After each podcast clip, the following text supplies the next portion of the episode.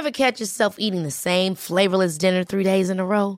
Dreaming of something better? Well, HelloFresh is your guilt-free dream come true, baby. It's me, Kiki Palmer. Let's wake up those taste buds with hot, juicy pecan-crusted chicken or garlic butter shrimp scampi. Mm. Hello Fresh.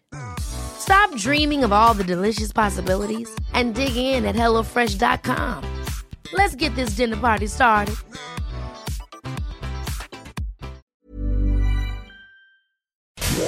Inicia las noticias de la tarde con Jesús Martín Mendoza en Heraldo Radio.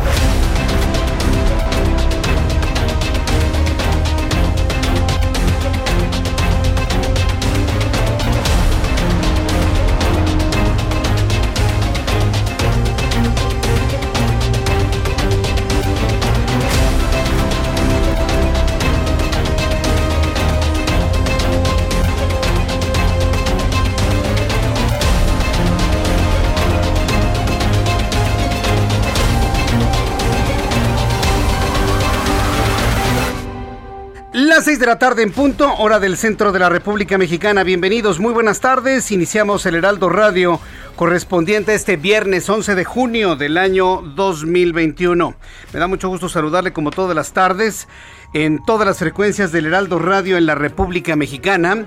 Súbale el volumen a su radio que le tengo la información más importante hasta este momento.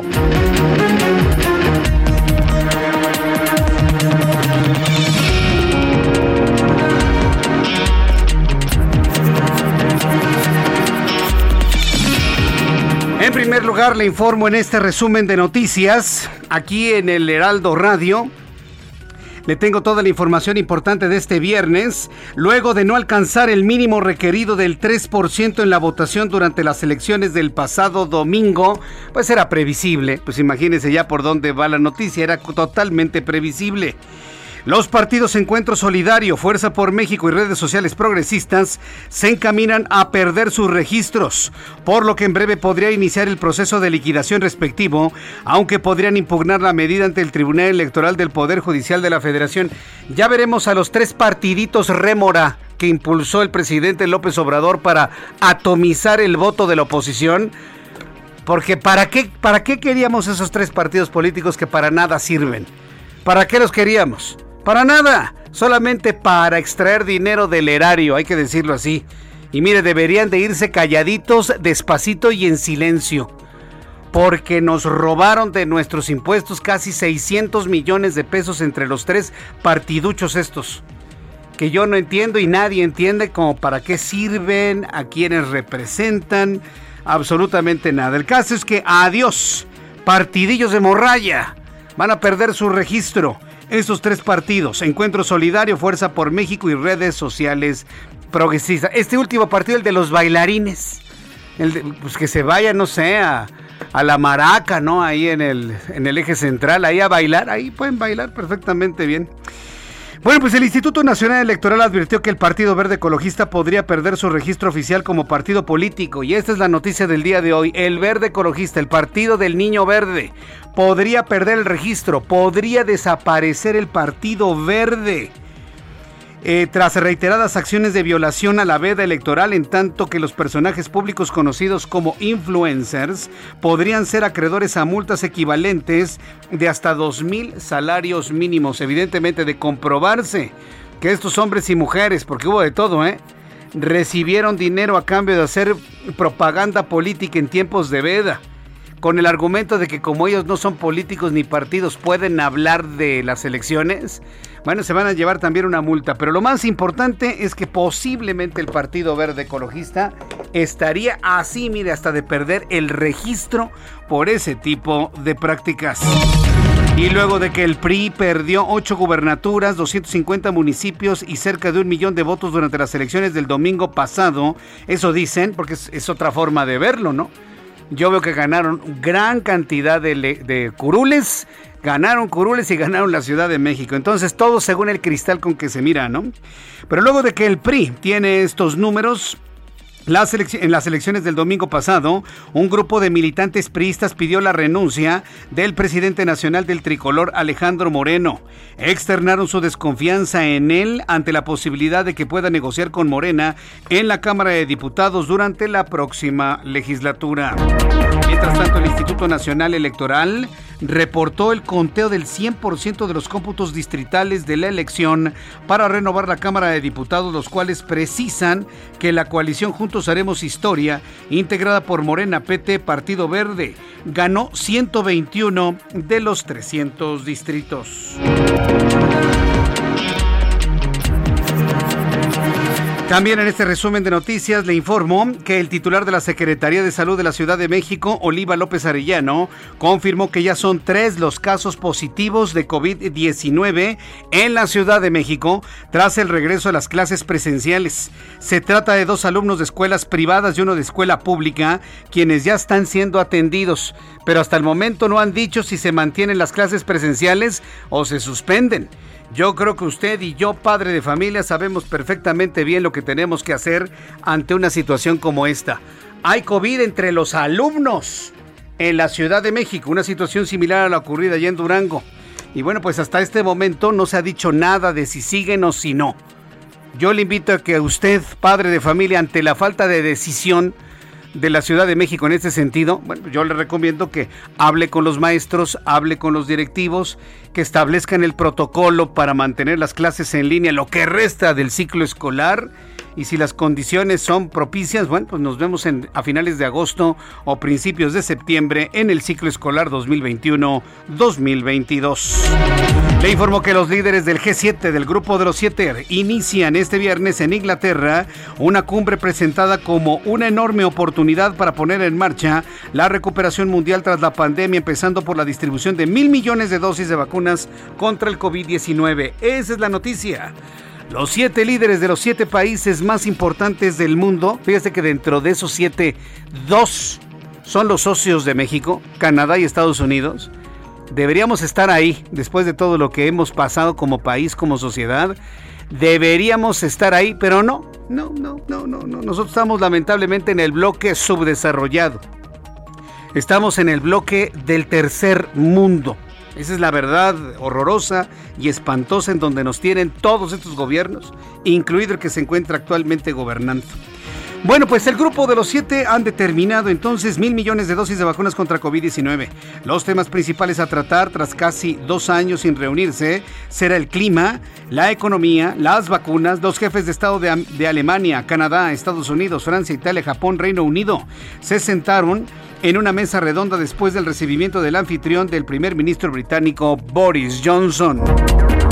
En una semana redonda para Wall Street, uno de los principales indicadores, el selectivo Standard Poor's, registró su segundo récord consecutivo y alcanzó un máximo histórico de 4.274.44 unidades en medio de la confianza de los inversionistas de que se aprobará en breve la reforma tributaria de los Estados Unidos. Son las 6 de la tarde con 7 minutos hora del centro de la República Mexicana. Vamos a la información de mis compañeros corresponsales en la República Mexicana y saludo con mucho gusto a Juan David Desde el estado de Veracruz. Adelante, Juan David. Buenas tardes, Jesús Martín. Te saludo con mucho gusto también a todo el auditorio.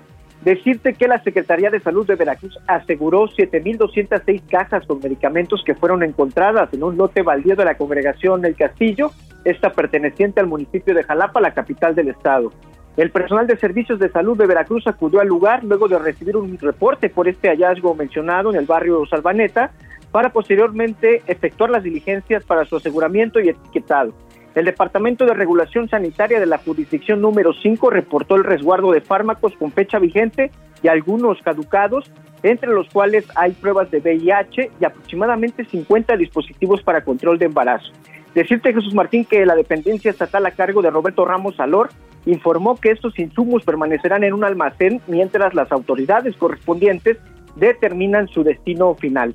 También decirte que la agente municipal del Castillo, Maribel López, indicó que estos medicamentos fueron encontrados incluso por un vecino que inmediatamente solicitó el apoyo de las autoridades sanitarias. Decirte que esta congregación de Castillo se encuentra a un costado de la carretera estatal que conduce al municipio de Actopan, en la zona conocida como Sabaneta y sembradíos de caña y monte, donde se han detectado tiraderos de basura a abierto. Este es el reporte, Jesús Martín. Muchas gracias por esta información. Buenas tardes. Muchas gracias a mi compañero Juan David Castilla desde el estado de Veracruz. Vamos con nuestros compañeros reporteros urbanos, periodistas especializados en información de ciudad. Alan Rodríguez, gusto en saludarte. ¿Cómo te va? Muy buenas tardes. Jesús Martín, amigos, muy buenas tardes. En estos momentos acaba de finalizar una manifestación que se registró en la colonia Doctores frente al búnker de la Fiscalía General de Justicia de la Ciudad de México. Esto en el cruce de la calle Gabriel Hernández y Río de la Loza, donde un grupo de aproximadamente 30 trabajadoras sexuales denunciaron una detención realizada el día de ayer con abuso de autoridad por parte de personal de la Secretaría de Seguridad Ciudadana. Ellos están exigiendo la liberación de dos de sus compañeras derivadas de una eh, de una detención por el hecho de delito de robo. Ellas estuvieron bloqueando y afectando la circulación con dirección hacia la zona del eje central Lázaro Cárdenas. Sin embargo, en estos momentos ya la vialidad se encuentra liberada. Por lo pronto, Jesús Martín es el reporte que tenemos y ya con ligera lluvia en la zona centro de la Ciudad de México. Correcto, gracias por la información, Alan. Estamos al pendiente, buenas noches. Hasta luego, muy buenas noches. Vamos con mi compañero Daniel Magaña, quien nos tiene más información del Valle de México. Adelante, Daniel, ¿dónde te ubicamos? ¿Qué tal, Jesús Martínez? Muy buenas tardes. Eh, bueno, pues en la zona de hospitales, en la calzada de Tlalpan, desde que una tarde pues ha llovido, pero realmente pues con muy, poca llovizna en algunos puntos de esta zona sur para las personas que se desplazan de la glorieta pues, de Huipulco en dirección a esta zona de hospitales para cruzar pues la zona del anillo periférico sur. Se tardará un par el cambio de, luz, de la luz del semáforo, pero a partir de aquí el avance es bueno para trasladarse también hacia la zona de la avenida San Fernando. Aún así, usted busca una vía alterna, la zona de la avenida, de la avenida Renato Leduc es una buena opción para trasladarse un poco más adelante, no únicamente hacia la zona pues de la avenida San Fernando, sino también hacia la colonia Torielo Guerra. El reporte de Jesús Martín. Muy buenas tardes. Hasta luego, muy buenas tardes. Gracias, Daniel Magaña. Y saludo a esta hora de la tarde a Augusto Atempa. ¿En dónde te ubicamos, Augusto? Jesús Martín, recorremos la zona poniente de la ciudad y hay tráfico para quienes están eh, circulando sobre el circuito interior. Esto desde el cruce de Gutenberg hasta Benjamín Franklin, son aproximadamente tres kilómetros y medio de tráfico a vuelta de ruedas, sobre todo para aquellos que buscan ingresar a los carriles centrales del circuito interior. Una vez eh, ya incorporándose a los carriles centrales y pasando este punto de Benjamín Franklin, la circulación mejora con dirección hacia el sur. Sobre viaducto Miguel Alemán también tenemos carga vehicular desde el cruce de periférico hasta la avenida de los insurgentes. Para quienes van a tomar la avenida de los insurgentes, la circulación mejora favorablemente con dirección hacia el sur de la ciudad. Por lo pronto, Jesús Martín, el reporte que yo te tengo. Muchas gracias por esta información. Augusto Tempa. Seguimos pendientes. Seguimos pendientes. Más adelante también le voy a informar en este resumen de noticias todas las alcaldías y todos los municipios del Estado de México que se han visto afectados con la baja en el suministro de agua. Hoy la medida que, que tiene que ver con un proceso de mantenimiento del sistema Kutsamala, pues ha disminuido el caudal para la Ciudad de México. No estamos hablando de una suspensión total del suministro de agua. Baja el caudal, pero baja la presión. Y al bajar la presión, hay zonas en la Ciudad de México que se quedan sin una sola gota de agua. Entonces, para que usted lo tome en cuenta, se lo avisamos desde la semana pasada. Espero que haya ahorrado usted agua si ya no cae ni una sola gota en su toma domiciliaria. Entonces, tómelo en cuenta. Nos hablan de mantenimientos. También le hemos planteado que es la amplia posibilidad de esta reducción en el suministro debido a la altísima sequía que tenemos. Es que está lloviendo, Jesús Martín. No, hombre, absolutamente esta lluvia no mitiga la sequía que por varias, varios meses ya ha vivido eh, nuestro país. Y hablo en concreto, en general, en toda la República Mexicana. Al ratito les tengo nuevamente la lista de todas las alcaldías y municipios del Estado de México en donde hay pérdida o baja en el suministro de agua potable. Para de la tarde con 13 minutos, hora del centro de la República Mexicana. Vamos a escuchar a nuestro compañero Abraham Arreola, que como todos los días nos informa qué es lo que sucedía un día como hoy en México, el mundo y la historia. Adelante, Abraham.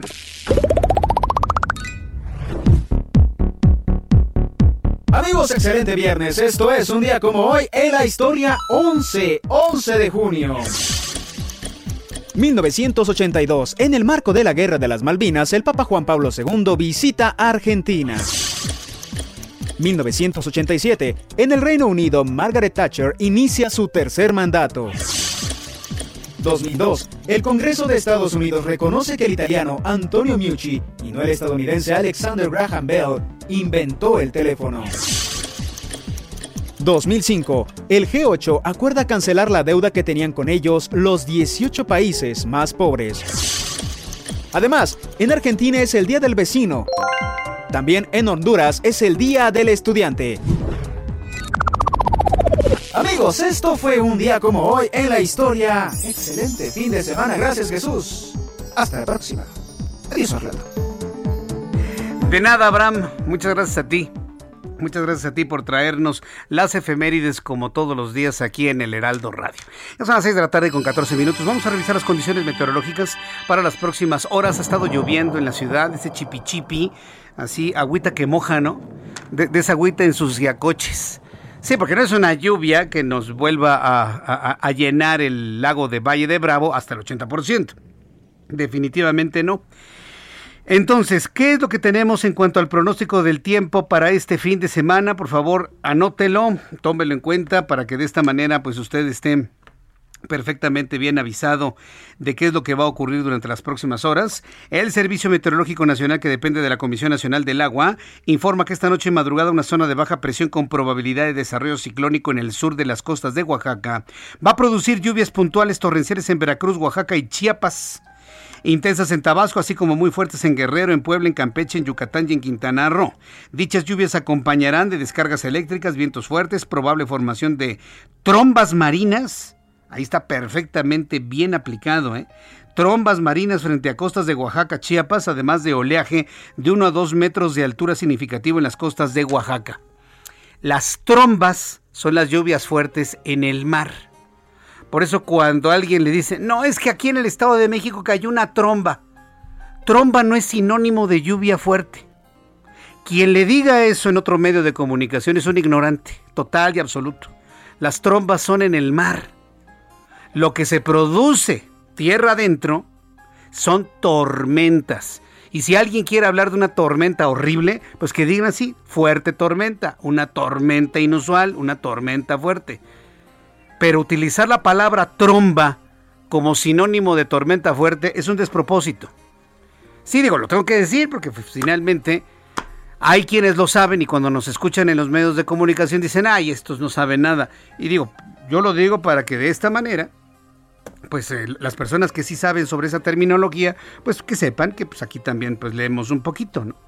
Entonces, para que usted lo tome en cuenta. Además, digo, Esperemos que efectivamente lleguen tormentas fuertes, tormentas copiosas en el centro del país, en la zona occidente de la República Mexicana, para poder mitigar un poco la terrible sequía que estamos viviendo. Bueno, ya con estos elementos atmosféricos, le digo, zona de baja presión con probabilidad de desarrollo ciclónico, canales de baja presión, inestabilidad en niveles altos, eh, canales de baja presión, eh, zona de baja presión también en el sur de la República Mexicana. Con eso le informo que para el día de mañana el pronóstico es el siguiente. En este momento, pronóstico de lluvia en la capital de la República, mientras que, por ejemplo, en Guadalajara, Jalisco, 32 grados, soleadito, mínima 17, máxima 29 mañana.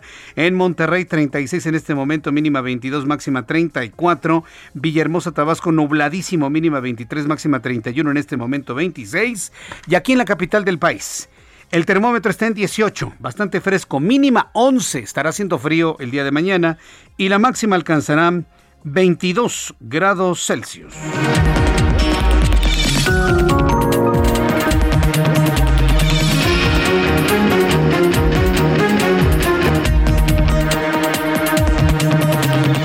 Son las 6 de la tarde con 18 minutos hora del centro de la República Mexicana. Vamos a continuar con esta información aquí en el Heraldo Radio, lo importante el día de hoy. El ex candidato a la gobernatura de Guerrero por Morena, Félix Salgado Macedonio, presumió en sus redes sociales que saludó al presidente de la República, quien este viernes inició su primera gira pública por Guerrero y Oaxaca. ¡Qué cinismo! Quien debió haber saludado a López Obrador es su hija. Ella va a ser la gobernadora no Félix Salgado Macedonio. Bueno, sí va a ser Félix Salgado Macedonio, pero todos los actores políticos nos estamos haciendo, ándele eso, con ese tema. Tiene que haber algún articulado en la ley electoral que impide este tipo de despropósitos. Y mire, todavía cínicamente dice, ah, hola, pues ganamos la, la gubernatura, presidente.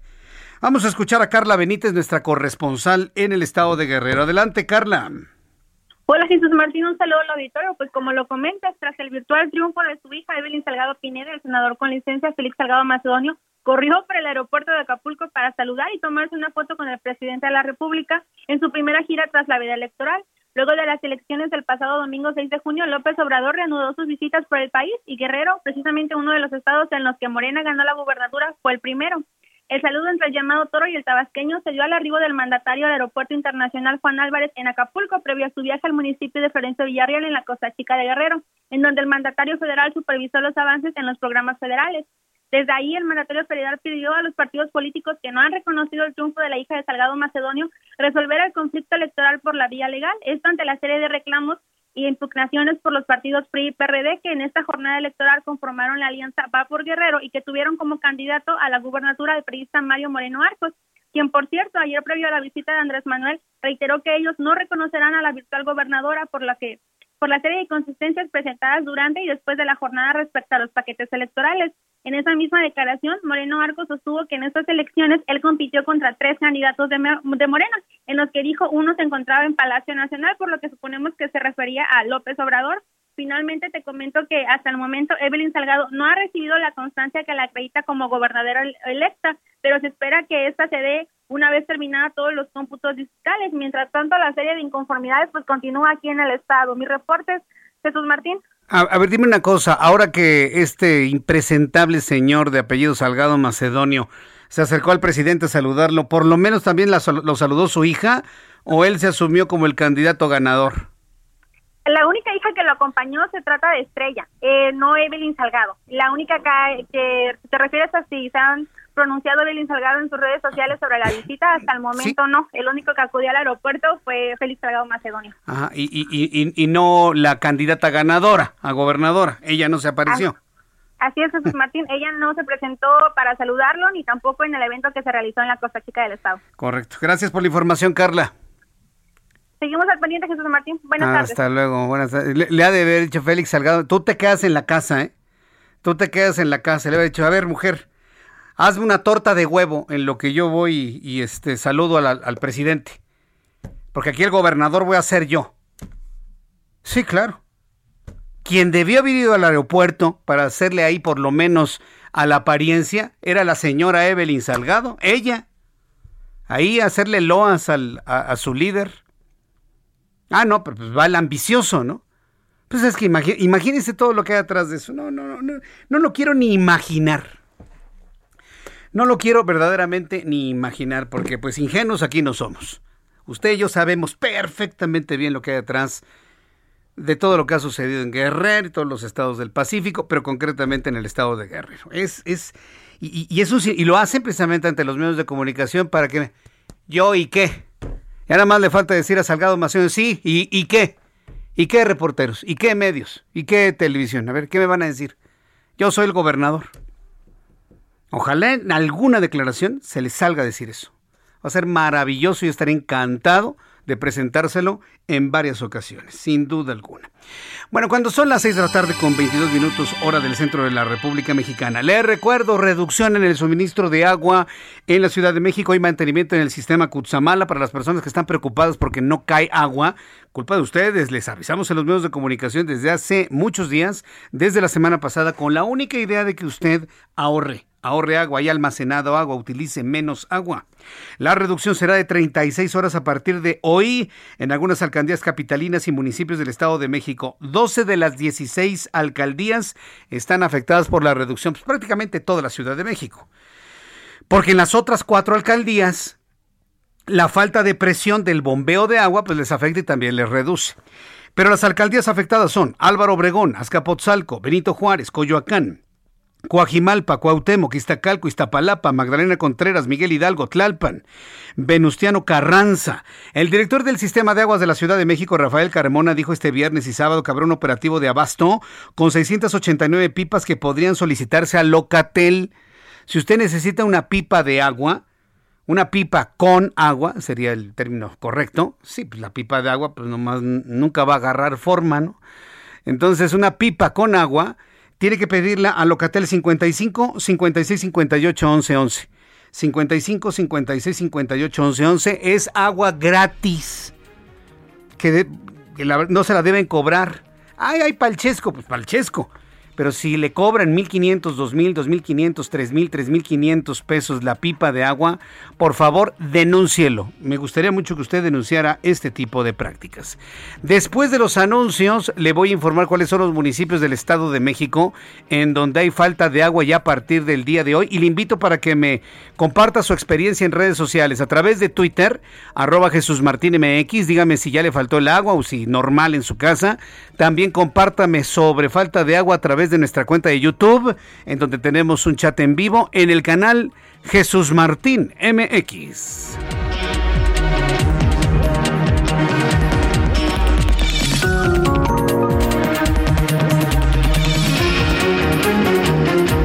Escuchas a Jesús Martín Mendoza con las noticias de la tarde por Heraldo Radio, una estación de Heraldo Media Group. Escucha las noticias de la tarde con Jesús Martín Mendoza. Regresamos.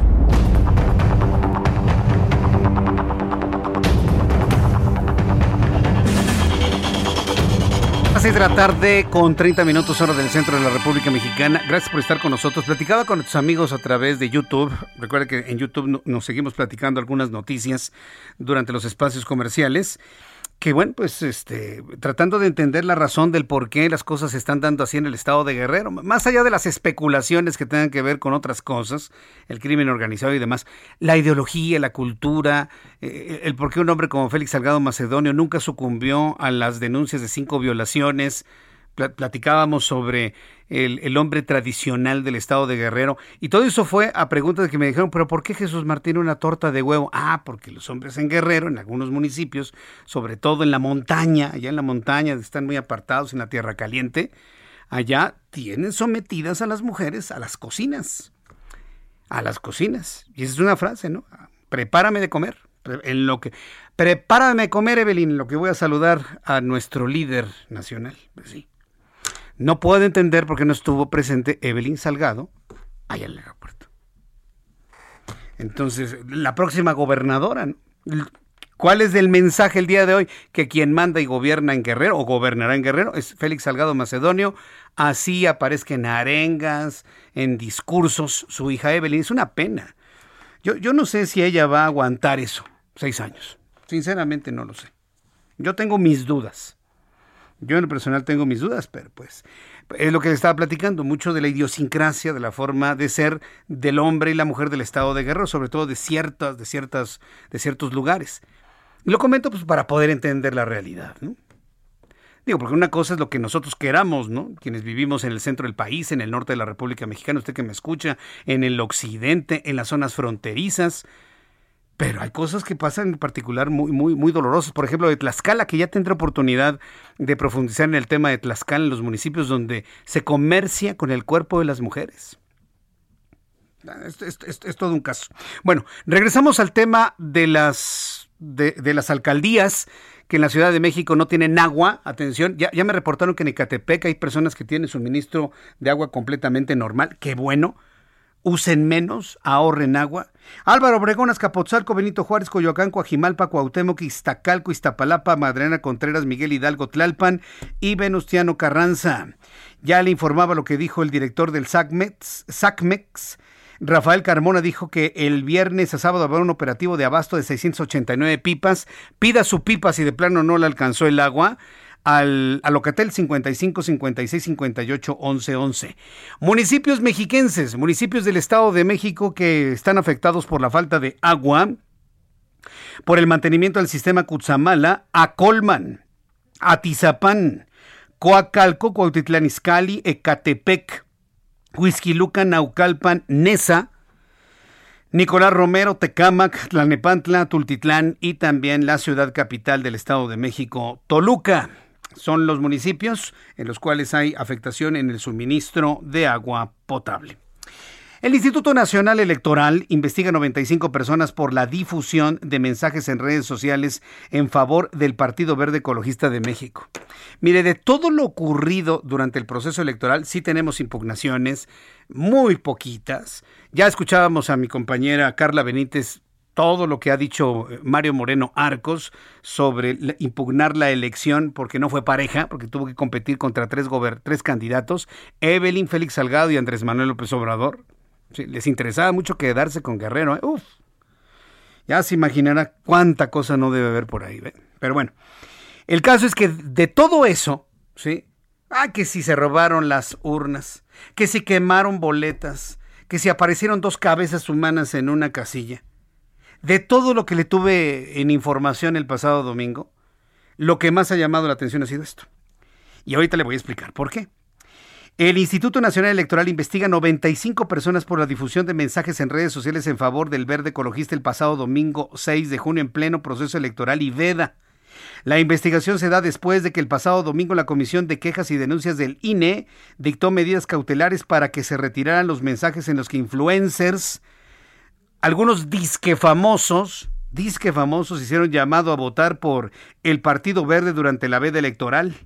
La Unidad Técnica de lo Contencioso del Instituto Nacional Electoral realiza una investigación para determinar qué procedimientos sancionadores son en los que se debe eh, se deberá aplicar a partir de definir las irregularidades que pudieron haber cometido.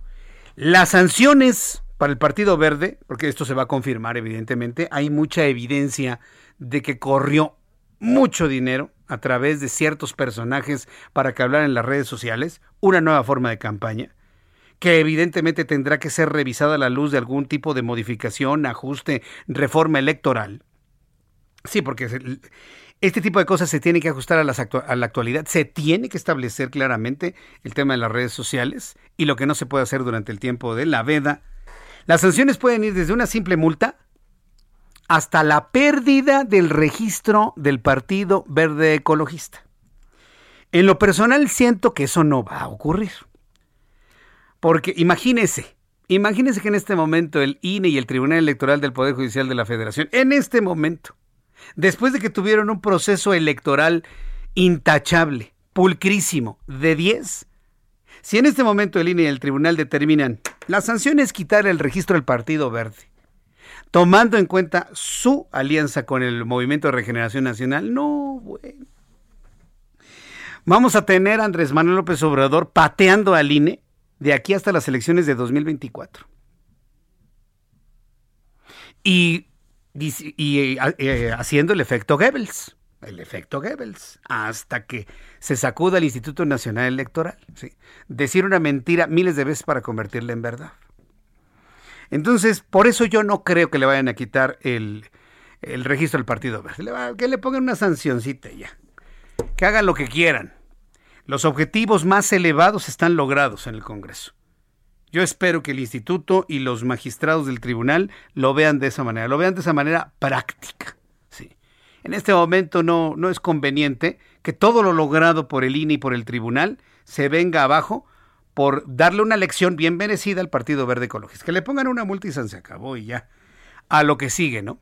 Y la última pregunta, decirle, usted que me escucha, usted radio escucha, usted eh, persona que se entera a través de las redes sociales, ¿usted va a cambiar su intención de voto porque se lo dice un influencer que muchas veces ni la preparatoria tienen concluida?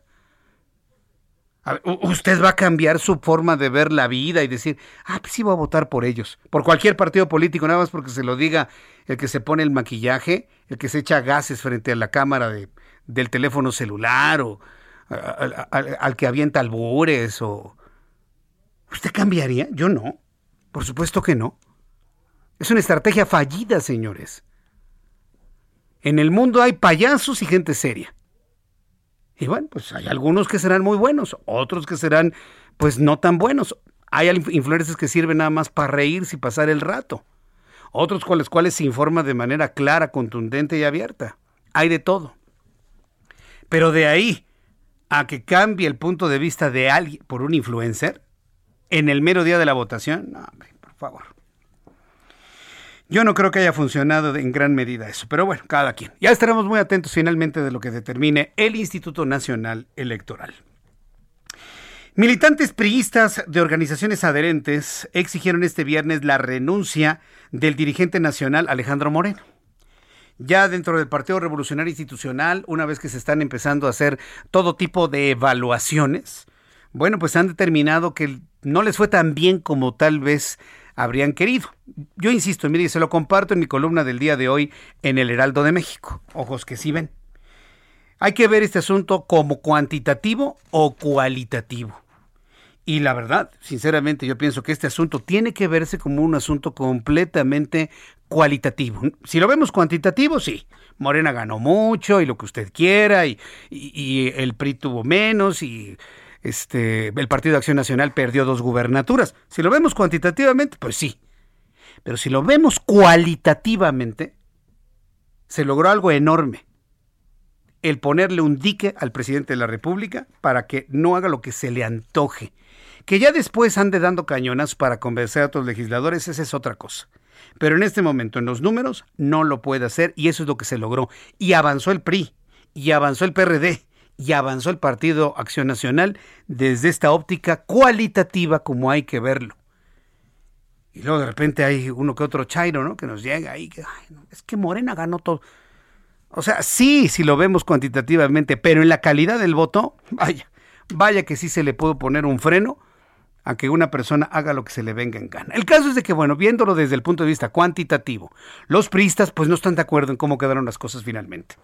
Y los militantes del PRI, de organizaciones adherentes, están pidiendo que renuncie Alejandro Moreno en lo que ya califican un fracaso en las elecciones del domingo, donde perdió ocho gubernaturas y advirtieron que podría vender los votos del PRI a Morena en la Cámara de Diputados.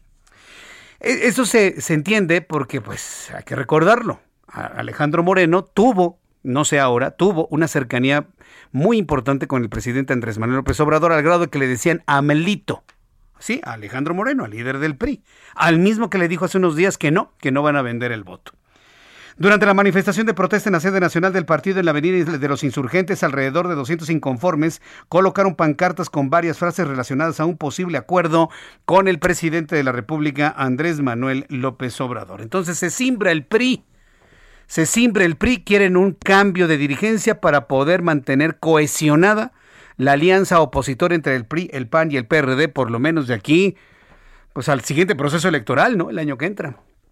Y por supuesto para el año 2024. La titular de la Secretaría de Seguridad Ciudadana, Rosa Isela Rodríguez, informó que anoche fue localizado el cuerpo del séptimo y último minero atrapado tras el derrumbe en la mina de Musquis, Coahuila y reconoció la coordinación de los tres niveles de gobierno en el rescate de los restos de los siete trabajadores fallecidos. Qué bueno que se informa esto. Y mire, se lo pongo en primer lugar porque, miren, yo no estoy en contra de, de, nada ni de nadie en lo personal, pero a mí sí me sorprendió que la opinión pública, la gente en general, estuviera más preocupado por los perros que se cayeron al socavón, no voy a hacer menos su vida, que los siete mineros que estaban enterrados en la mina si quiere verlo, son igualmente importantes. Pero el tema de los mineros se olvidó por completo. ¿eh? Y no me parece justo. Tan importantes unos como otros. Y tenemos que ser equilibrados, sobre todo también con la vida humana. También con la vida humana. Lamentablemente, pues eh, eh, los siete trabajadores fallecidos no lograron salir adelante de esto. Durante su mensaje en la conferencia en el Palacio Nacional de este viernes, Rosicela Rodríguez externó sus condolencias a las familias de los trabajadores fallecidos y resaltó que se tuvo ahí todo el tiempo, de día, de noche, con un importante grupo de rescatistas que comenzaron a trabajar desde el sábado pasado, eh, día de la tragedia, a quienes también agradeció su labor. Así lo dijo Rosa Isela Rodríguez. Anoche se localizó el cuerpo del último minero, de los siete que perdieron la vida tras el lamentable accidente ocurrido el sábado pasado. Hacer un lamentar los hechos y ofrecer nuestra solidaridad a las familias de las víctimas de este lamentable suceso. También hacer un reconocimiento a la buena coordinación de los tres órdenes de gobierno municipal, estatal y federal pues esto fue lo que informó Rosa Isela Rodríguez, aunque no se mencionó nada de pasta de conchos. Yo espero que esta experiencia y el resultado tan triste y lamentable de la muerte de los, de los mineros les dé una idea muy clara de lo que ofrecen. Y mire, se murieron esos mineros y no era una mina de carbón. La mina donde están los mineros de pasta de conchos, los 63, que se encuentran ahí, sus cuerpos, y ya ni siquiera sus cuerpos, porque está totalmente derrumbada la mina este, será prácticamente imposible. ¿Se da cuenta cómo ya no dicen nada de lo de, la, la, la, mina de pasta de conchos? ¿Se da cuenta cómo ya ese asunto se como que se evaporó de la, de, la agenda nacional? Porque es imposible sacarlos. Y en esta oportunidad tampoco se comentó absolutamente nada. 6 de la tarde, 44 minutos. Escucha usted el Heraldo Radio. Yo soy Jesús Martín Mendoza. Le doy las noticias el día de hoy. Josefa González Blanco Ortiz Mena.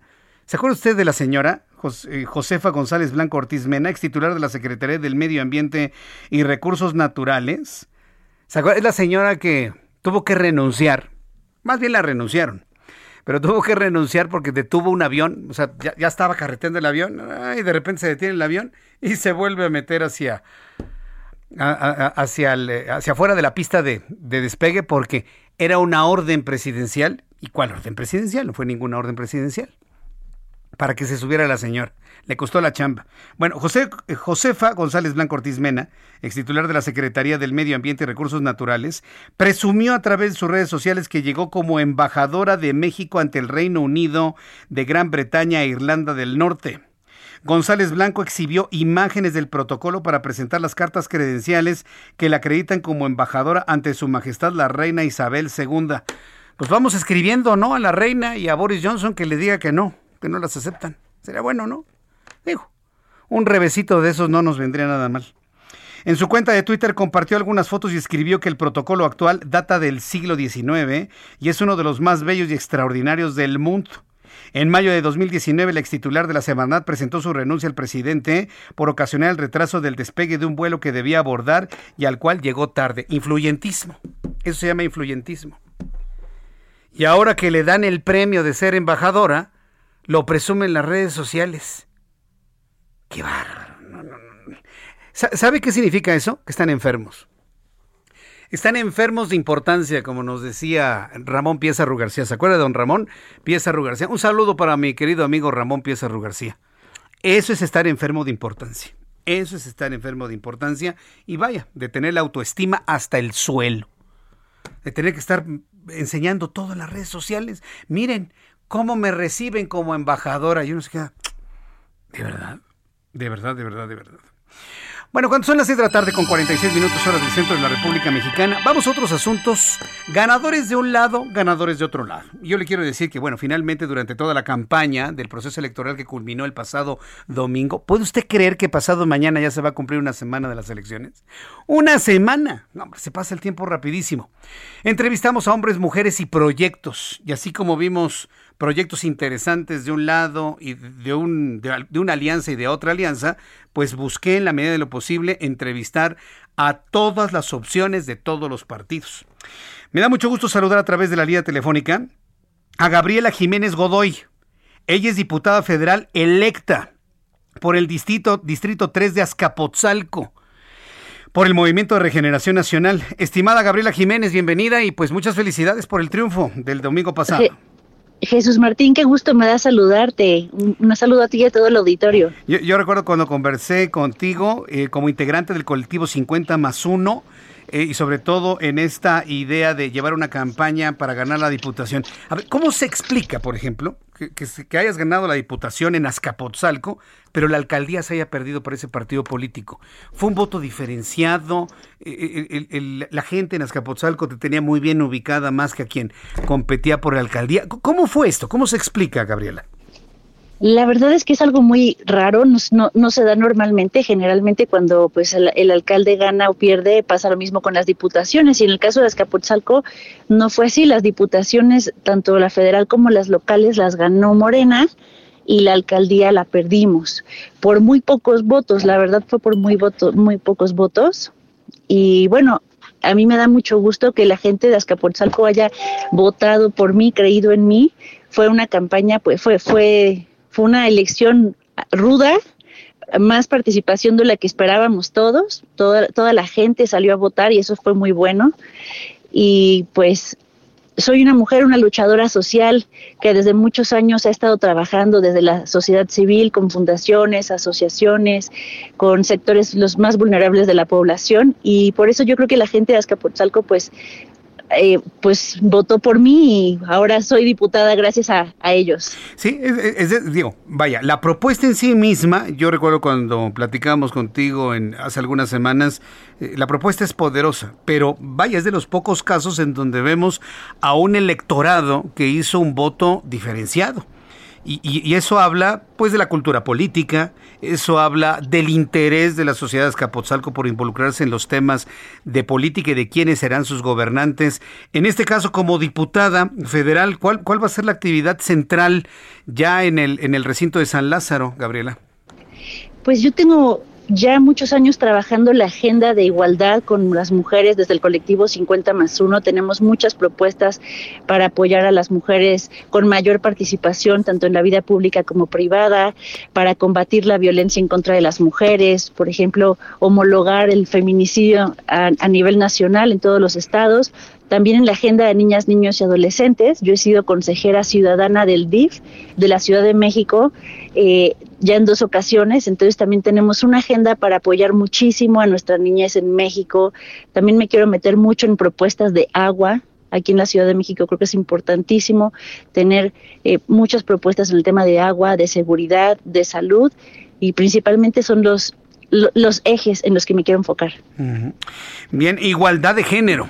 el, tema de la igualdad de género está en este momento, si lo vemos como un péndulo, pues prácticamente hasta arriba. Yo creo que todo lo que tenga que ver con igualdad de género será siempre atendido, negociado y seguramente aprobado, ¿no? En la nueva legislatura. Sí, y más porque pues el 50% vamos a ser mujeres y algo muy bueno que hemos trabajado nosotras es que sin importar el partido, sin importar la, ideología política, en lo que podemos coincidir es en la agenda de la lucha por la igualdad y seguramente vamos a poder avanzar muchísimo. La igualdad, el respeto y la justicia para las mujeres. Precisamente hace ratito estábamos platicando aquí en el Heraldo Radio sobre los fenómenos, vamos a llamarlo, culturales en el estado de Guerrero, donde la mujer está sometida y no dice absolutamente nada, o los fenómenos que ya conocemos en Tlaxcala. En, en, ese, en esos dos casos, por ejemplo, por mencionar algunos de tantos fenómenos que ocurren en la República Mexicana, ¿habrá, ¿habrá alguna propuesta, habrá algún ofrecimiento, algo en la mesa para poder lograr justicia para las mujeres que están bajo ese yugo, Gabriela? Pues sí, tenemos muchas propuestas. También ampliar la 3 de 3, esta propuesta donde ya ningún hombre que haya sido agresor o haya o, sea deudor alimenticio puede ser eh, candidato. Yo la quiero ampliar. Queremos proponer que se amplíe para que tampoco pueda ser funcionario público. Alguien que deba, ¿qué? Este, pensión alimenticia, ¿qué más? Que tenga una sentencia en contra por haber sido eh, una persona que agrede a una mujer o abuso sexual con una sentencia firme, por supuesto, que no pueda ser funcionario público. Correcto. ¿Qué te comentan al interior del colectivo 50 más 1? Porque sé, veo que les fue bastante bien. Sí, pues la verdad es que estamos muy contentas. Es un grupo plural donde habemos mujeres de todos los de todos los partidos y no solamente políticas, también hay académicas, activistas, notarias, magistradas y en general a nosotras nos da mucho gusto que podamos haber más mujeres en cargos de tomas de decisiones, no importando tanto el color, sino la lucha para que haya más mujeres y podamos tener políticas públicas más incluyentes. Bien, pues Gabriela Jiménez Godoy, pues estaremos muy atentos del arranque de la, de la legislatura el próximo, el, próximo 1 de septiembre. Y, espero tener la oportunidad de volverte a saludar eh, eh, en el futuro. Y pues muchísimas gracias por ese tiempo y nuevamente felicidades por, por el triunfo, Gabriela. Al contrario, Jesús Martín, gracias a ti por el espacio. También agradecer a las personas de Azcapotzalco, porque gracias a ellos Hoy soy la diputada federal más votada de Morena en la Ciudad de México y la verdad me siento muy, muy halagada, orgullosa y les voy a responder con muchos resultados. ¿Eso qué significa? ¿Cuántos votos tuviste a comparación de otros diputados o de otros candidatos ganadores? Tuve 89 mil votos. 89 mil votos. para la demarcación, pues sí me parece que son muy importantes. Sí, para una, una elección intermedia donde generalmente la participación es menor que en una presidencial. Además, nosotros pensábamos que por la pandemia la gente iba a salir a votar menos, pero no, tuvimos una participación altísima, casi como del 51%, imagínate. Sí, el promedio nacional es 52.6. Sí. Muy bien, Gabriela, te escucho contenta. Felicidades por ello y nos saludamos en una oportunidad futura. Fuerte abrazo, gracias. Gracias, saludos a todos, gracias. Hasta luego. Gabriela Jiménez Godoy, diputada federal electa por el Distrito 3 de Azcapotzalco. Y es uno de los asuntos del, eh, donde en la revisión que hemos hecho de lo ocurrido en la Ciudad de México, pues tenemos este caso eh, de voto diferenciado. La gente votó por la alianza para alcalde, pero cuando se encontraron diputado federal, ah, le voy a poner a Gabriela Jiménez Godoy. 89 mil votos. Voy a los anuncios y regreso enseguida con más información. Después de los, eh, de los anuncios tenemos un resumen con lo más importante, la actualización de los números de COVID-19, que por cierto hoy tuve la desdicha de estar viendo algunos videos del señor Gatel, que ya finalmente hoy se, hoy se despide y se despide, pero así con la cola entre las patas, ya nadie lo ve, lo que dice ya no es importante. Por eso, miren, lo sacan del escenario al, señor. Entonces, eh, tendré números de COVID que da la Secretaría de Salud, nuestros compañeros reporteros urbanos, al regreso de estos anuncios. Escuchas a Jesús Martín Mendoza con las noticias de la tarde por Heraldo Radio, una estación de Heraldo Media Group. Escucha las noticias de la tarde con Jesús Martín Mendoza. Regresamos.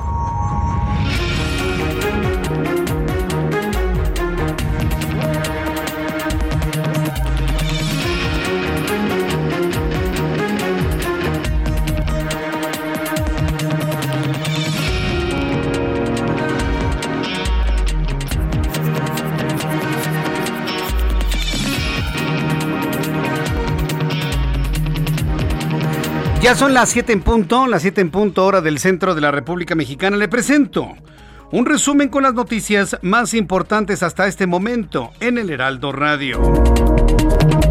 En entrevista con el Heraldo Radio, la diputada federal electa del Movimiento de Regeneración Nacional por el Distrito 3 de Azcapotzalco, Gabriela Jiménez Godoy, reconoció que su triunfo se dio de manera peculiar sobre todo porque destacó que su partido se impuso en la elección de diputados locales federales, aunque no así de alcaldía reveló que trabajará en una agenda de igualdad al ser también integrante del colectivo 50 más 1. Esto fue lo que dijo Gabriela Jiménez Godoy. La verdad es que es algo muy raro, no, se da normalmente. Generalmente cuando pues el, alcalde gana o pierde pasa lo mismo con las diputaciones y en el caso de Azcapotzalco no fue así. Las diputaciones, tanto la federal como las locales, las ganó Morena y la alcaldía la perdimos. Pues yo tengo ya muchos años trabajando la agenda de igualdad con las mujeres desde el colectivo 50 más 1. Tenemos muchas propuestas para apoyar a las mujeres con mayor participación tanto en la vida pública como privada, para combatir la violencia en contra de las mujeres, por ejemplo, homologar el feminicidio a, nivel nacional en todos los estados.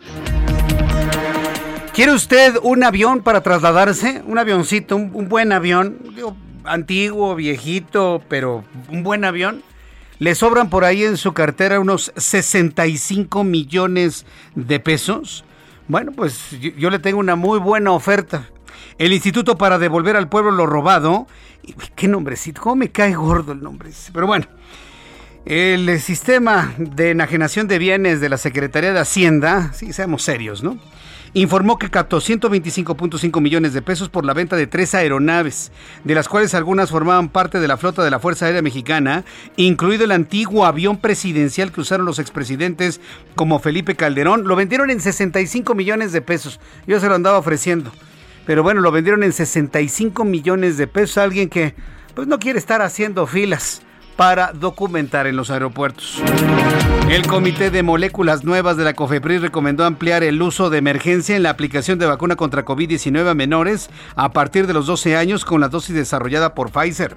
El comité aseguró que la decisión no es de carácter aprobatorio, sino que es solo una recomendación valorada con criterios científicos para su posible aprobación en la COFEPRIS. Carlos Slim Domit, presidente de la Fundación Carlos Slim, destacó la atención brindada por la unidad temporal COVID en el centro City Banamex.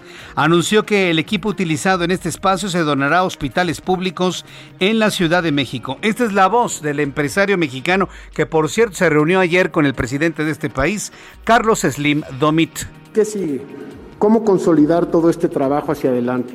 La donación del equipo a hospitales de la ciudad con nuevas plazas de trabajo al personal que laboró en la unidad, para actualizar y fortalecer a los hospitales públicos de la Ciudad de México. La unidad temporal COVID del Centro Banamex no solamente es un centro de salud, es un centro de esperanza, de esperanza para superar las adversidades, para recuperar la salud y la vida, para innovar en beneficio de los demás, esto fue lo que dijo Carlos Slim Domit y un saludo para todos nuestros amigos de City Banamex.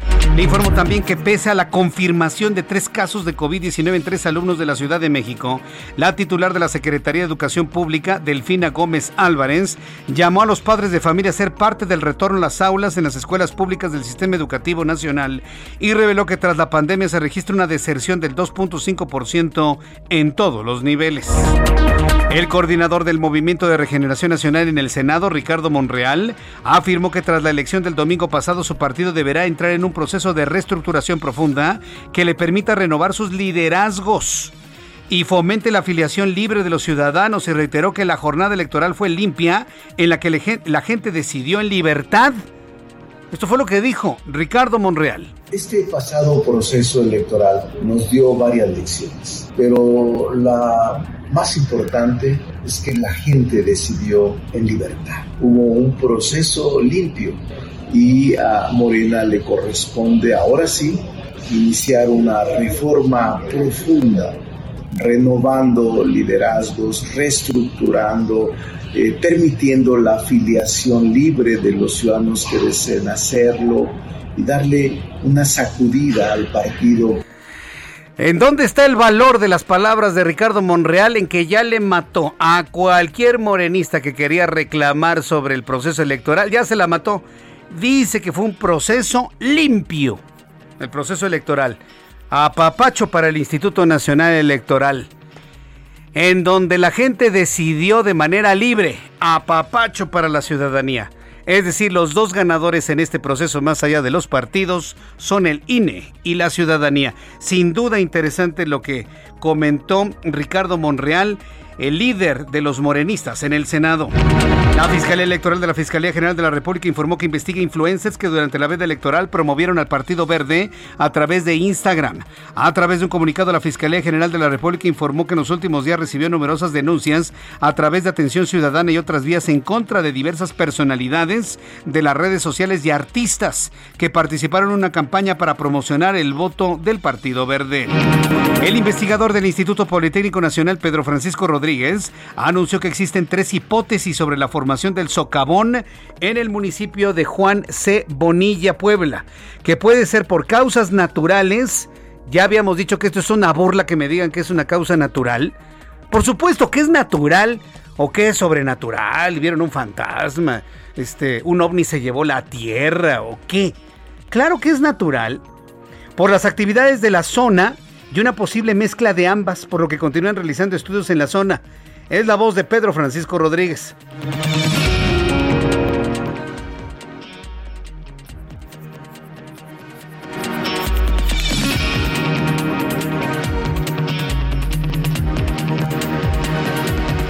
Bien, en noticias de la capital de la República, al conmemorar 50 años del agrupamiento Cóndores. Por cierto, los Cóndores, un saludo a los Cóndores, que por cierto hoy tuvieron una gran fiesta ahí en, su lugar de aterrizaje y de despegue.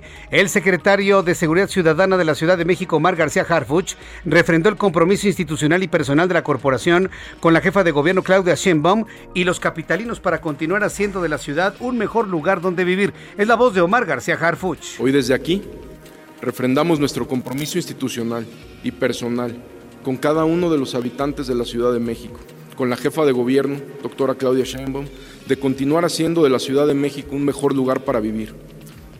La Secretaría de Seguridad Ciudadana seguirá prestando sus servicios de manera responsable, honesta y profesional, como lo hacen las demás dependencias y entidades del gobierno de nuestra ciudad.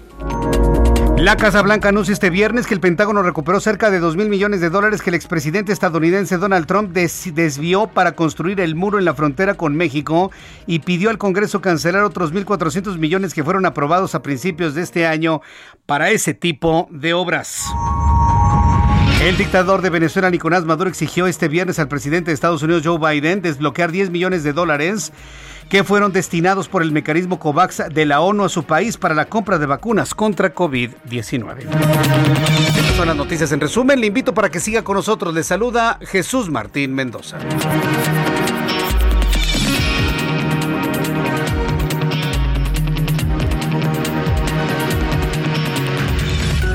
Ya son las 7 con 9 minutos, las 19 horas con 9 minutos hora del centro de la República Mexicana. Vamos con nuestros compañeros reporteros urbanos.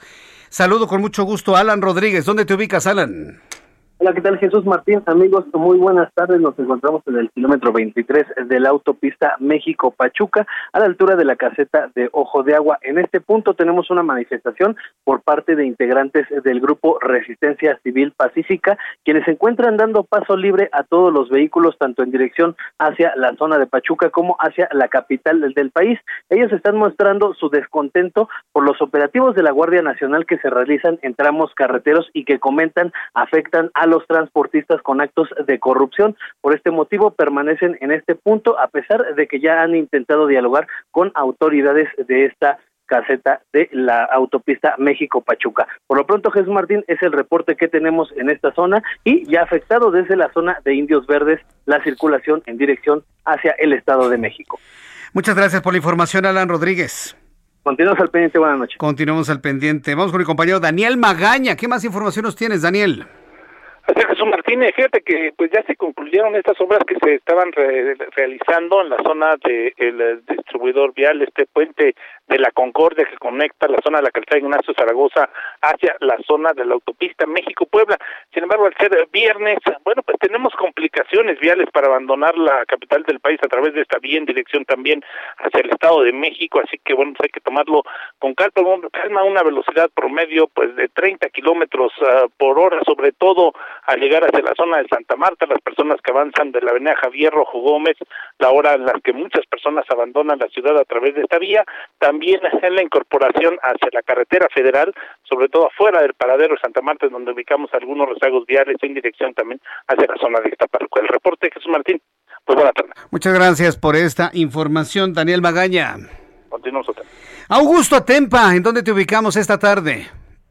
Jesús Martín, excelente tarde. Te platico que tenemos carga vehicular sobre la avenida San Antonio Abad, esto desde Fray Servando, de esa de Miel hasta el cruce con la avenida del Taller, para quienes buscan llegar a la zona de la calzada de Tlalpan. Esto es a causa de un percance vial que está provocando el avance lento en la zona. Y a la calzada de Tlalpan, el avance se complica desde el eje 4 Xola hasta la avenida Río Churbusco. Hay que tenerlo en cuenta para quienes buscan llegar a la zona sur. También te platico que pues en la carretera eh, de Chariatescoco hay una, un fuerte accidente con una camioneta, una furgoneta eh, placas NFZ 2300. Un hombre pues va bastante, bastante lesionado en este punto. Se estrelló contra una camioneta de lujo. Ya los servicios de emergencia están laborando en la zona. Se llevaron a las dos personas lesionadas. Por supuesto, esto está complicando la circulación en la zona, hay que tenerlo en cuenta. Hay que manejar con mucha precaución para evitar este tipo de accidentes. Jesús Martín, un reporte. Muchas gracias por la información, Augusto Atempa. Excelente tarde. Gusto en saludarte. Y vamos con mi compañero Rogelio López. Una singular forma de celebrar los 50 años de los Cóndores, ¿verdad, Rogelio? ¿Qué fue lo que pasó? Así es, Jesús Martín. Es un placer saludarte a ti y a todo el auditorio. Y bueno, pues los Cóndores continúan salvando vidas, no importa el momento. Y bueno, pues ellos acaban de realizar un traslado de un hombre el cual eh, pues recibió una descarga tuvo que ser eh, pues eh, trasladado de urgencia y bueno pues un fuerte operativo por parte de la policía en donde bueno pues en el exactamente en el estacionamiento de la central de abastos aterrizó este helicóptero ambulancia en donde bueno pues llega directamente este paciente un hombre aproximadamente de 35 40 años con más de 70% de su superficie corporal quemada es por ello que se tiene que trasladar directamente hasta lo que es el estacionamiento de un centro comercial ubicado en la calzada México-Tacuba.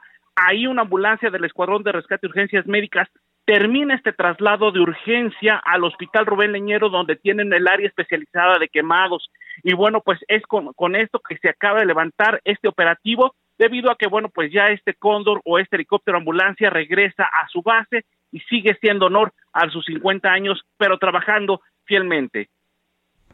Correcto, Rogelio. Pues muchas gracias por esta información y con esto una gran felicitación a los cóndores. Gracias, Rogelio. Continuamos pendientes. Hasta luego, continuamos pendientes. Son las 7 con 13, las 7 con 13 hora del centro de la República Mexicana.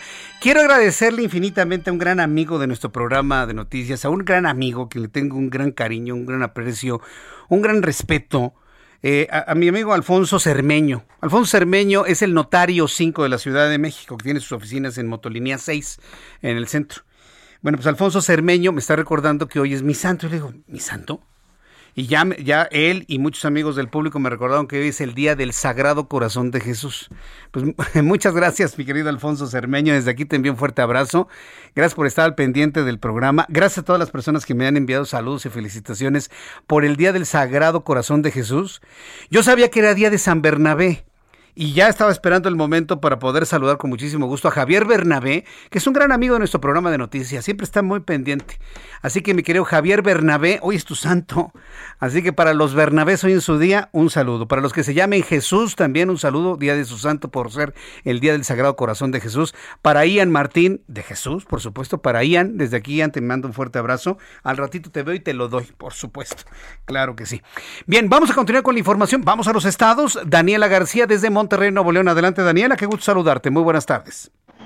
Muy buenas tardes, Jesús Martín. Pues así es, eh, hoy se da a conocer que terminó el conteo de la votación en el municipio de Guadalupe y esto pues ha derivado en que el Partido Acción Nacional anuncie que se va a impugnar la elección en esta alcaldía. Esto después de que durante varios días estuvieran abriendo las urnas para hacer un conteo no general de los votos, pero sí la mayoría y se encontró una diferencia muy pequeña entre en primer lugar, quien es la candidata del PRI PRD a la alcaldía, Cristina Díaz, que de hecho también estaba buscando la reelección. El segundo lugar lo obtuvo Alfonso Robledo del PAN, quien pues de hecho ya desde anoche estaba alertando que se estará impugnando esta elección en el municipio de Guadalupe. Esto pues lo que señalan tanto él como el dirigente del partido y el representante del Partido Acción Nacional ante la Comisión Estatal Electoral, Hernán Salinas Wolf, es que se registraron muchas inconsistencias durante la jornada electoral. Hablan de violencia, hablan de compra y coacción del voto en diferentes partes de la, de la ciudad de Guadalupe y pues esto los estaría llevando a que en los próximos cinco días aproximadamente estén presentando el recurso legal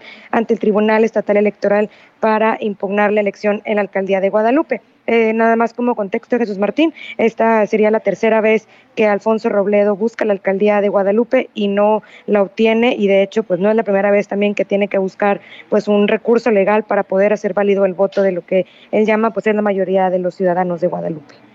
Bien, bueno, pues estaremos atentos de ello. Daniela, muchísimas gracias por la información desde Monterrey, Nuevo León. Al contrario, Jesús Martín, estamos pendientes y muy buenas tardes. Muy buenas tardes, que te vaya muy bien. Es eh, Daniela García, nuestra corresponsal en Monterrey, Nuevo León. Y bueno, pues también, mire, que, me están en ese momento escribiendo también. Arturo Amador, querido amigo, ¿cómo te va? Gracias por estar muy atento en nuestro programa de noticias. Saludos a nuestros amigos allá en Guadalajara, para todo el gran equipo de trabajo de, de mi amigo Arturo Amador desde aquí.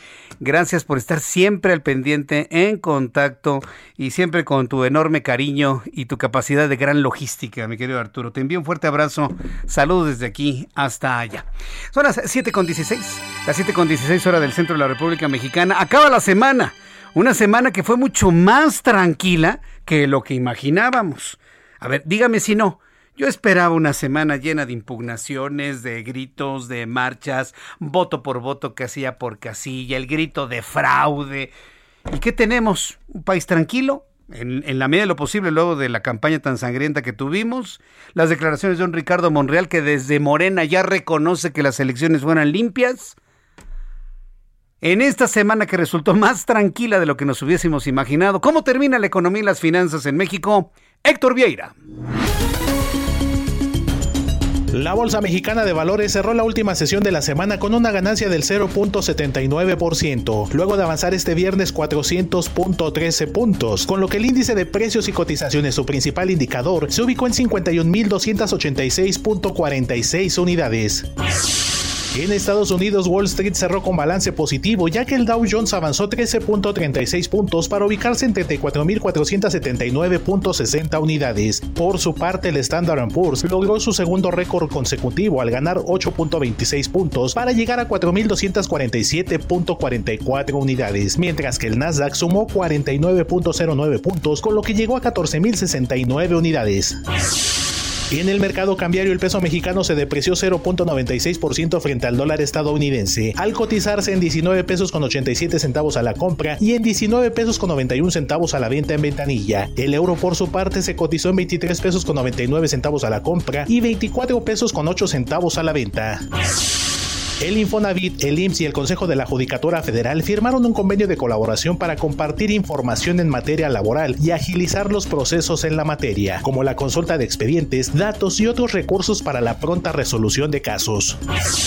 Para mitigar el alza en los precios de los combustibles, la Secretaría de Hacienda aumentó los estímulos fiscales a la cuota especial del impuesto sobre producción y servicios, por lo que el estímulo para la gasolina premium pasará del 10.21 al 15.88%. El de la Magna subirá del 38.93 al 43.48%, mientras que el diésel aumentó del 21.43 al 25.98% a partir de la próxima semana.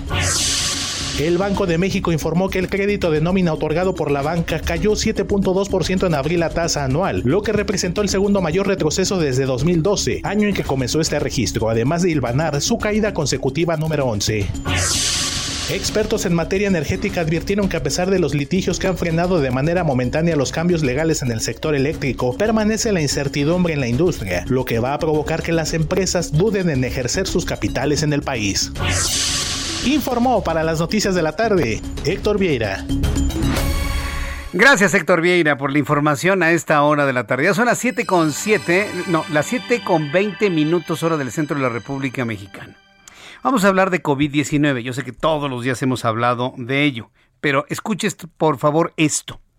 Súbale el volumen a su radio. ¿Usted sabe cuáles son las secuelas que está dejando el COVID-19? Sí, que a lo mejor no, no recupera el olfato, hay personas que tienen problemas para respirar, pero los problemas asociados a COVID-19 neurológicos y sobre todo en los menores de edad, incluidos los niños, ya preocupan a la ciencia. Este viernes He invitado a conversar con usted unos minutos aquí en el Heraldo Radio, súbale el volumen a su radio, a la periodista Marit Arbelay. Marit Arbelay es periodista especializada en ciencia y en salud. Es consultora en comunicación organizacional y política. Y Marit Arbelay se ha dado la tarea de investigar sobre los efectos de COVID-19, eh, sus secuelas en materia de disautonomía a lo mejor usted es la primera vez que está usted escuchando esta palabra, disautonomía, y habrá personas que ya conozcan a personas con disautonomía. Marita Arbelay, me da muchísimo gusto saludarte, bienvenida al Heraldo Radio, muy buenas tardes. Hola, Jesús Martín, te saludo con mucho gusto, al igual que a tu noble auditorio.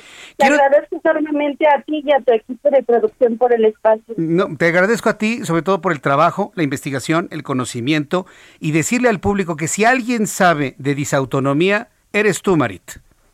Así es, muchas gracias. Bueno, pues investigué y escribí dos reportajes exclusivos publicados el 29 de marzo y 27 de mayo respectivamente. Sí donde reveló que la disautonomía es el nombre médico de las secuelas del COVID-19, conocidas como COVID largo. Esto está sustentado con fuentes ampliamente reconocidas a nivel médico y científico como Stanford, Oxford y Harvard. Sí, oye Marit, un favor muy grande, ¿te puedes acercar más a la bocina del teléfono para escucharte más claramente? Ah, ok, por favor. ¿Así Sí, entonces hay una base científica de investigación de estas instituciones en cuanto a la disautonomía provocada por el COVID. Sí, por supuesto. Dentro del reportaje cito eh, fuentes de, estudios de Calgary, Canadá, científicos y neurólogos que especifican claramente y avalan. De hecho, bueno, como antecedentes, quiero decir que yo soy disautónoma y en 2015, para probarle a mi equipo médico que desarrollé disautonomía por negligencia, yo me dediqué a estudiar en libros de medicina, tanto en inglés como en español, aprovechando mi formación periodística.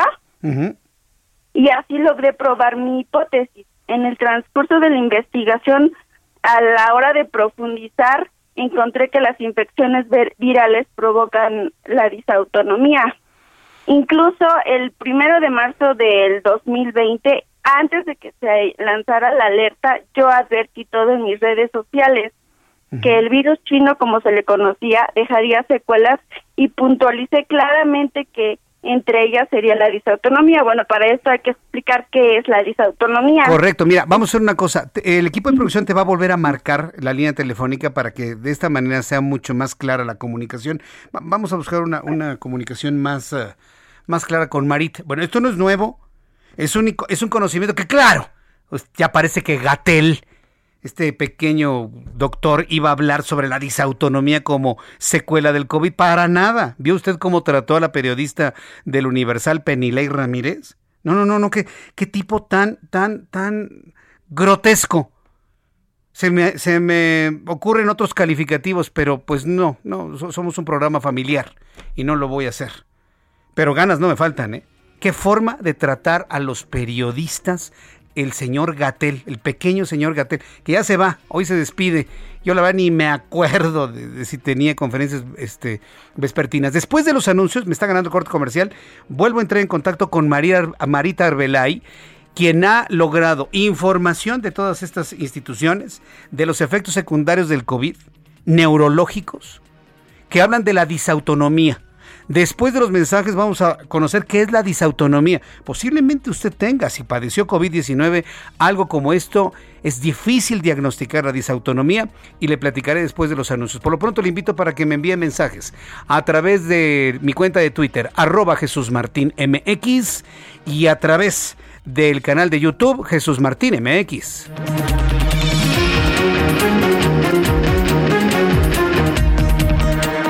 Escuchas a Jesús Martín Mendoza con las noticias de la tarde por Heraldo Radio, una estación de Heraldo Media Group.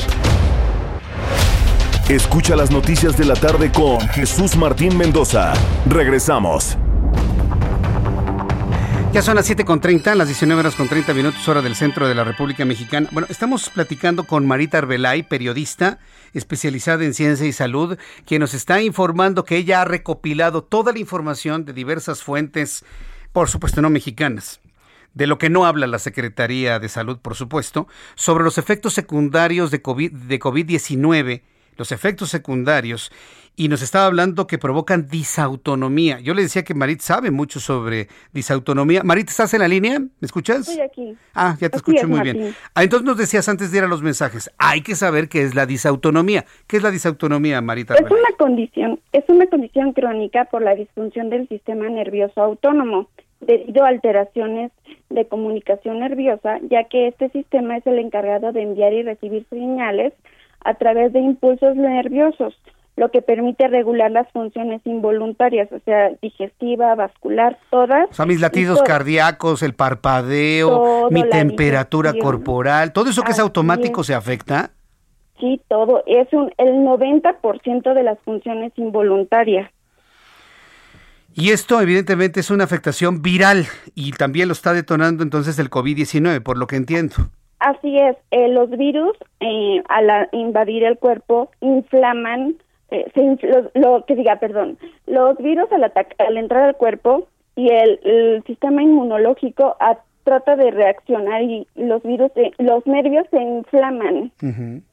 Los nervios son los que se inflaman y ahí se causa una como un tipo de cortecircuito cortocircuito, es decir, sabemos que el sistema nervioso central y el sistema nervioso periférico transportan alguna cantidad de energía eléctrica y cuando esto se ve inflamado y afectado por la presencia del virus, entonces hay como una especie hay daño nervioso autonómico y periférico. Hay que especificar, el daño, el sistema nervioso central es uno, el sistema nervioso autónomo es otro y el sistema periférico es otro. El central no tiene nada que ver con la disautonomía estamos enfocados al sistema nervioso autónomo. Autónomo, ni siquiera el periférico, es el autónomo. El, que autónomo. el que nos mantiene vivos de manera automática, por así decirlo. Automática, exactamente. El periférico son los nervios que están en piernas y brazos. También son afectados y de hecho hay otras enfermedades que se ven desencadenadas por infecciones virales precisamente del COVID-19 como la fibromialgia, que es un tipo de dolor crónico, articular y muscular, la fatiga crónica, que es una sensación de cansancio y pesadez permanente que no mejora con el descanso. Otra de las condiciones crónicas desencadenadas por infecciones virales es un tipo de parálisis del estómago. A esto se le conoce como gastroparesia. Es causa vómitos involuntarios. Ojo, no, no confundamos con anorexia ni bulimia ni todo eso. Es otra cuestión diferente. Causa inflamación del estómago, eh, dolor muy agudo. Yo tengo gastroparesia y te puedo decir que son los dolores más insoportables que puede haber. En casos graves sí puede ser mortal, causa desnutrición y anemia.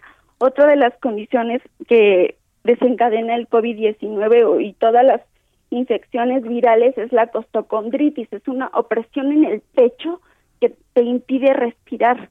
Hay muchos testimonios, de hecho yo incluyo testimonios en los reportajes desde junio del año pasado que ya había los primeros y decían, fui diagnosticado con disautonomía por COVID-19. Agregó de Estados Unidos y los primeros dos de aquí de México del año pasado diagnosticados oficialmente. Cabe destacar que todas las condiciones que desencadena el, el COVID-19 son ampliamente desconocidas por la comunidad médica, pero no solo aquí en México, esto es a nivel mundial. A ver, este es un punto en donde me quiero que detener. ¿Es una condición desconocida hasta este momento o poco estudiada? ¿O es una condición que no se quiere informar para evitar pánico, Marit? dímelo Yo tardé 10 años en ser diagnosticada. Yo peregriné por hospitales públicos y privados y siempre me decían, no, pues es colitis, es gastritis, por, los vómitos de la gastroparesia y jamás me dijeron que lo que tenía. Incluso Debo decir que yo solo fui diagnosticada oficialmente con disautonomía.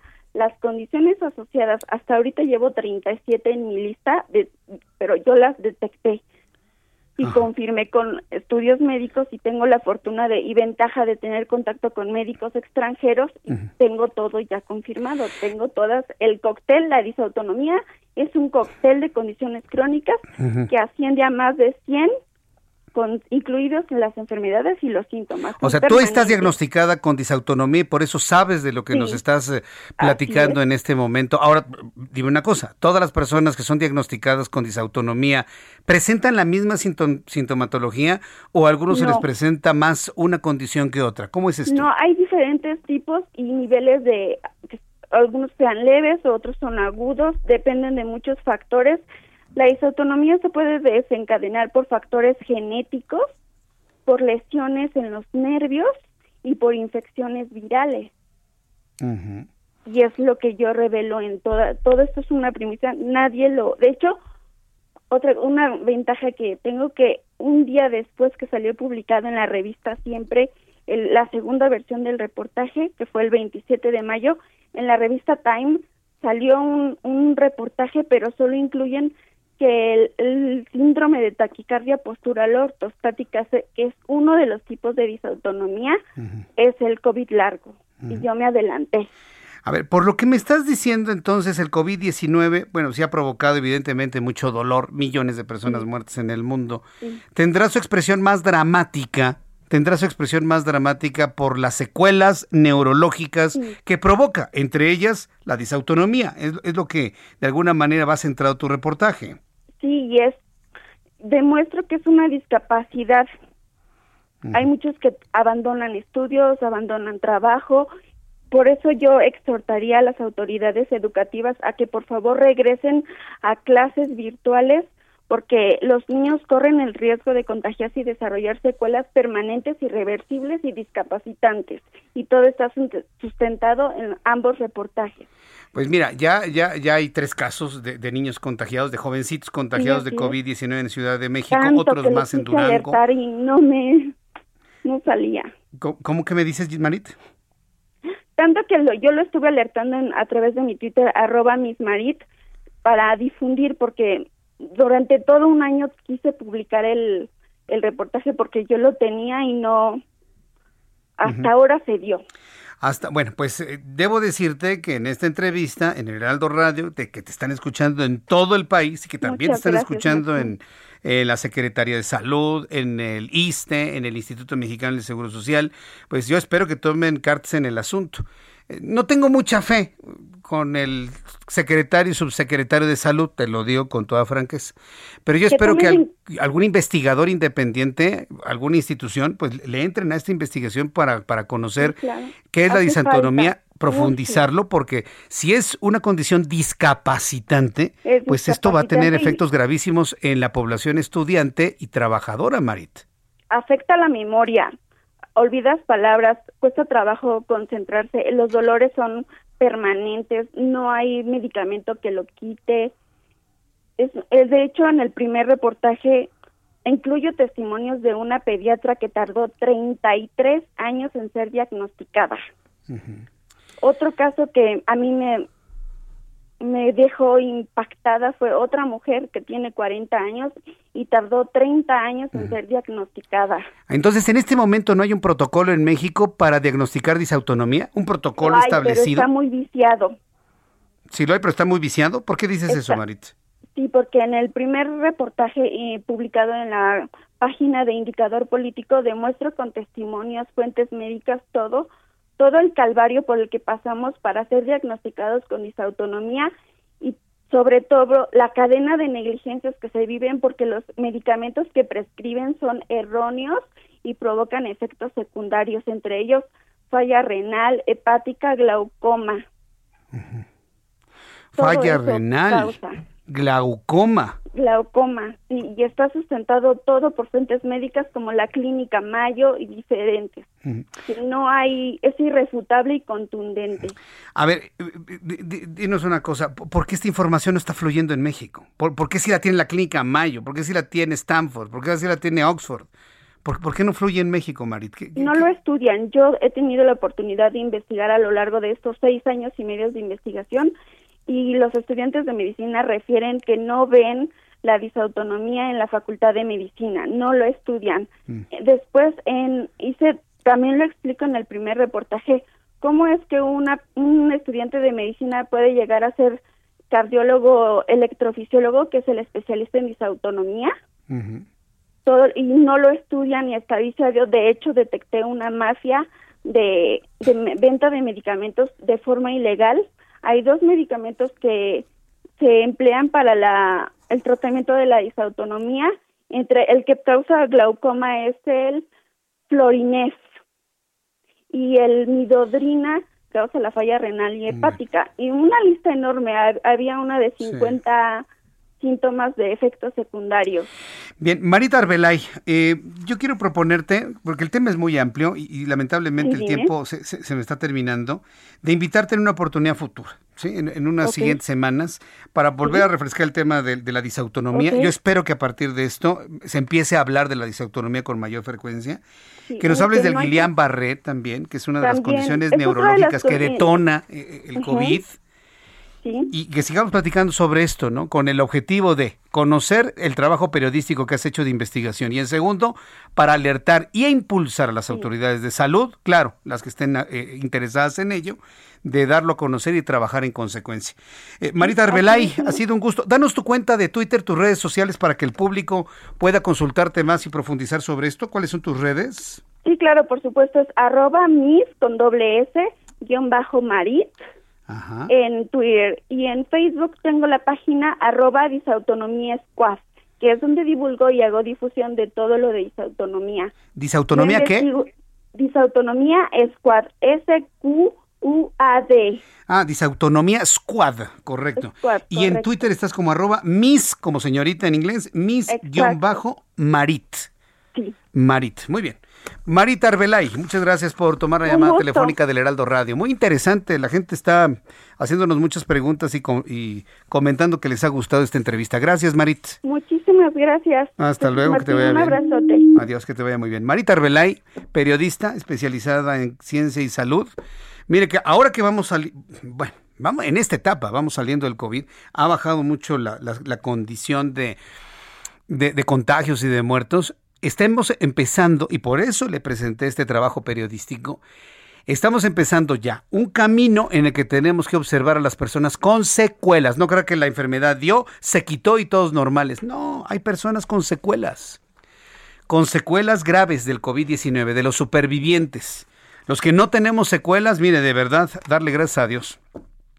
Pero mucha gente queda con secuelas de respiración, neurológicas, y aquí precisamente una muestra de ello. Cuando son las 7.42, Hora del centro de la República Mexicana. Continuaremos ahora en unos instantes más con información que tiene que ver con el con la con la vialidad también. Recuerde que todos los viernes pues estamos con información que se genera en torno a la cultura vial y en un ratito más voy a platicar con María Fernanda Rivera, directora general de Seguridad Vial y Sistemas de Movilidad Urbana Sustentable de la CEMOVI, ¿sí? Eh, para seguir insistiendo en esta cultura en favor eh, de los, en favor de todas las formas de movilidad, de todas. Automóviles, ciclistas, motociclistas, peatones, transporte público, absolutamente todas. Mientras tanto, le informo que Abraham Vázquez Piceno, quien se desempeñaba como integrante del equipo de logística de la ayudantía del presidente de la República, fue designado como nuevo coordinador nacional de becas para el bienestar Benito Juárez cuyo sueldo mensual será de 154.472 pesos, es decir, 6.000 pesos menos que el Ejecutivo. Vázquez Picenso, Piceno ocupa este cargo luego de que en enero pasado Leticia Ánimas, quien fungía como titular de este organismo, falleciera a consecuencia de la pandemia de COVID-19. Esta mañana el presidente de este país aseguró que el conservadurismo avanzó en la Ciudad de México debido al bombardeo de mentiras en contra de su movimiento. ¿Mentiras? Usted mismo se exhibe, presidente. Usted solito se exhibe. ¿Cuáles mentiras? Cuando usted aparece y recibe a un jefe de Estado con el pantalón sucio y los zapatos sin bolear, a propósito, porque usted lo hace a propósito para aparentar, porque quiere ser usted como José Mojica. Ay, mire, yo sé cosas, presidente. A mí no me tiene que decir quiere aparentar como pobre, sucio, lo hacen a propósito para hacer como José Mujica, poco le falta para subirse un bocho desvencijado modelo 74. Esas no son mentiras, eso lo ve uno, lo ve la gente.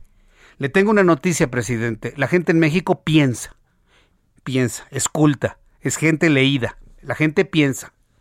Hasta el pueblo, pueblo bueno del que usted habla también piensa, es gente inteligente no nos insulte la inteligencia. Pero bueno, dice que la culpa es de quien le da un bombardeo de mentiras en contra de su movimiento, por lo que arremetió contra los capitalinos de clase media, de quienes dijo son muy difíciles de convencer porque según él tienen actitudes egoístas. y usted muy generoso, ¿no? Nada de su bolsillo, todo con el dinero del erario. Nada de su bolsillo, todo lo que ha regalado es con el dinero del erario es con el dinero de los impuestos. Nada ha salido de su bolsillo. Andrés Manuel López Obrador. Y si nadie se lo había dicho, yo sí se lo digo. Y no es una mentira. Todo lo que usted caravanea de apoyos a no sé qué tanto y dinero regalado, y que la gente le encanta que le regalen el dinero y que le encanta no trabajar. A mucha gente, a, a muchos mexicanos son muy flojos y no les gusta trabajar. Sí. Que les quede claro que no es dinero de su billetera, es dinero del erario de fideicomisos, de programas que usted ha cancelado. Y llama a la gente que tuvimos el valor de votar en contra de su movimiento egoístas. Ay, Chihuahua. Ese nada más. Según el presidente, una parte de los capitalinos sí adoptó el mensaje de combate a la corrupción y de apoyar primero a quienes más lo necesitan mientras que la sociedad con mayores recursos económicos y preparación académica tienen una actitud aspiracionista de triunfar a toda costa y salir adelante, lo que calificó de muy egoísta. Presidente, tiene usted una, una mentalidad muy corta. ¿Sabe quién votó por usted en 2018? La gente precisamente de mayor aspiración, la gente con mayores recursos económicos, los empresarios, los intelectuales votaron por usted. Yo no voté por usted. Yo no voté por López Obrador. Pero toda esta gente que ahora votaron en contra de usted, votaron por usted en 2018. No se le olvide, ¿eh? Y que le pasen bien el análisis de la calidad del voto en 2018 contra este. ¿Sabe lo que significa? Que hay una profunda decepción. Porque la gente que usted critica genera empresa.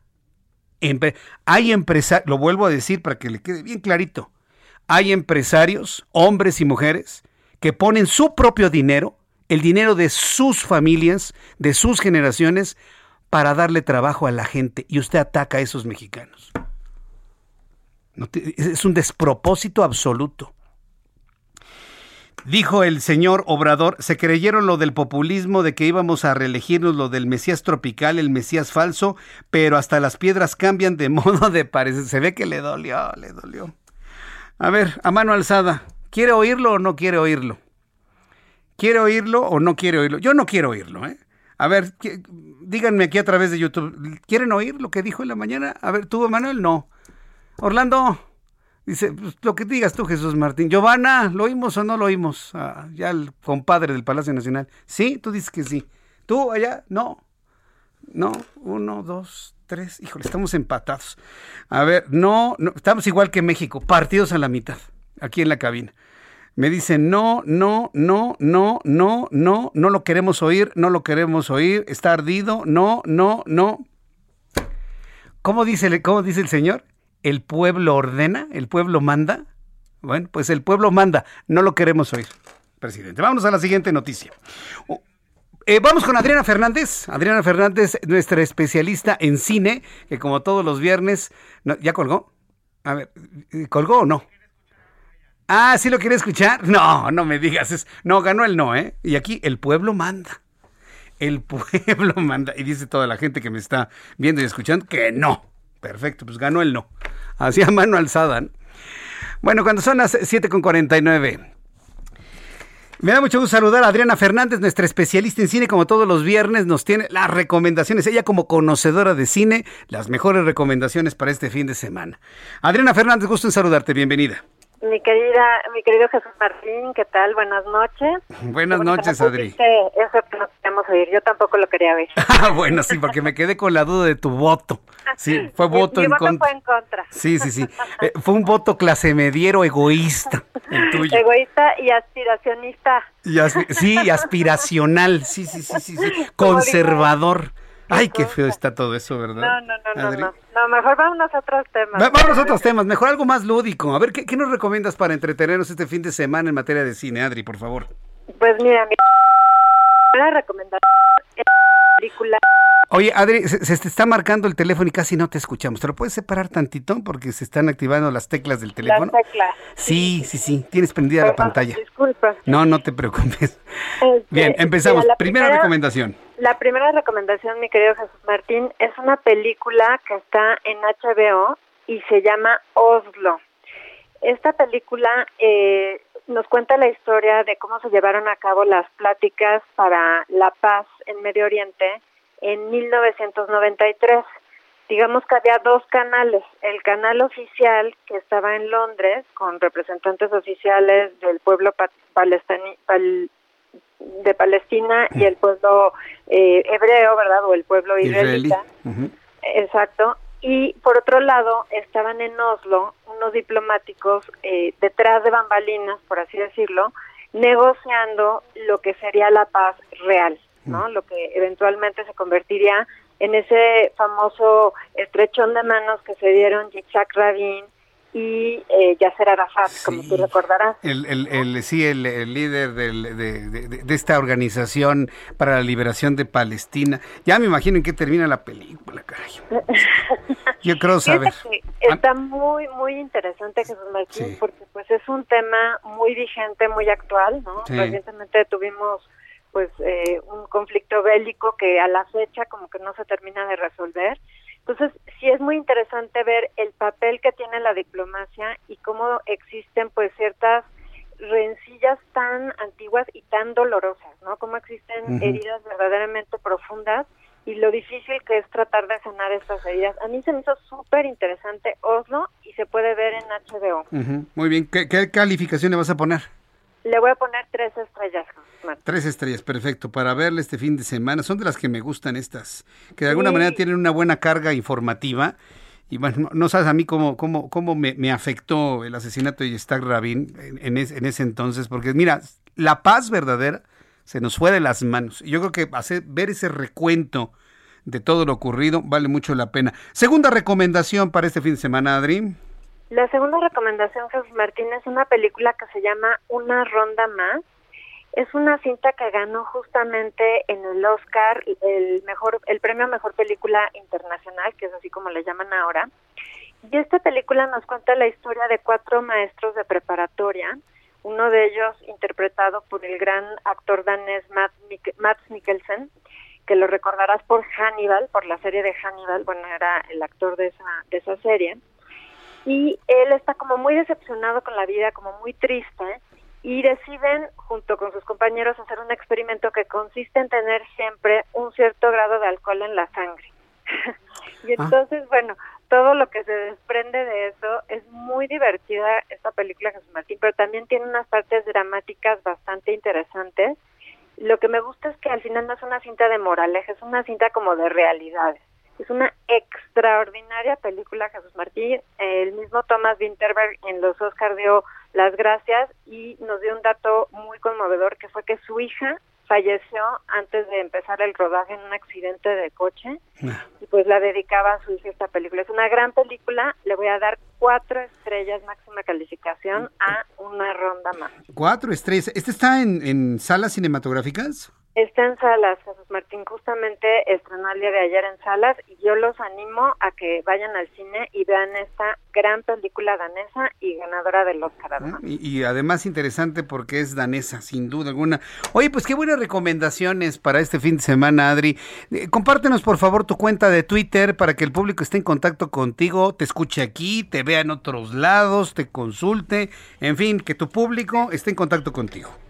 Claro que sí, mi querido Jesús Martínez, arroba Adriana99, arroba Adriana99. Aquí me pueden escribir, hacer comentarios o preguntas con muchísimo gusto. Mi querida Adriana, como siempre, un gusto tenerte aquí y desearte que tengas un gran fin de semana. Muchas gracias, Adriana. Igualmente, Jesús Martín, un cinematográfico fin de semana. Gracias, que la pases muy bien. Hasta la próxima semana, gracias. Es Adriana Fernández, nuestra especialista en cine y bueno, pues ella es la coordinadora eh, de la maestría en desarrollo y gestión de la industria del entretenimiento de la Universidad Anáhuac. Son las 7.54, ya nos vamos. Gracias por su atención. Mañana, 9 de la mañana en digitales, como ya lo sabemos todos los sábados. Próximo lunes, 2 de la tarde, Heraldo Radio. Y también a las 6 de la tarde en el Heraldo Radio también. 2 de la tarde, Heraldo Televisión. Hasta Esto fue las noticias de la tarde con Jesús Martín Mendoza. Heraldo Radio. La HCL se comparte, se ve y ahora también se escucha.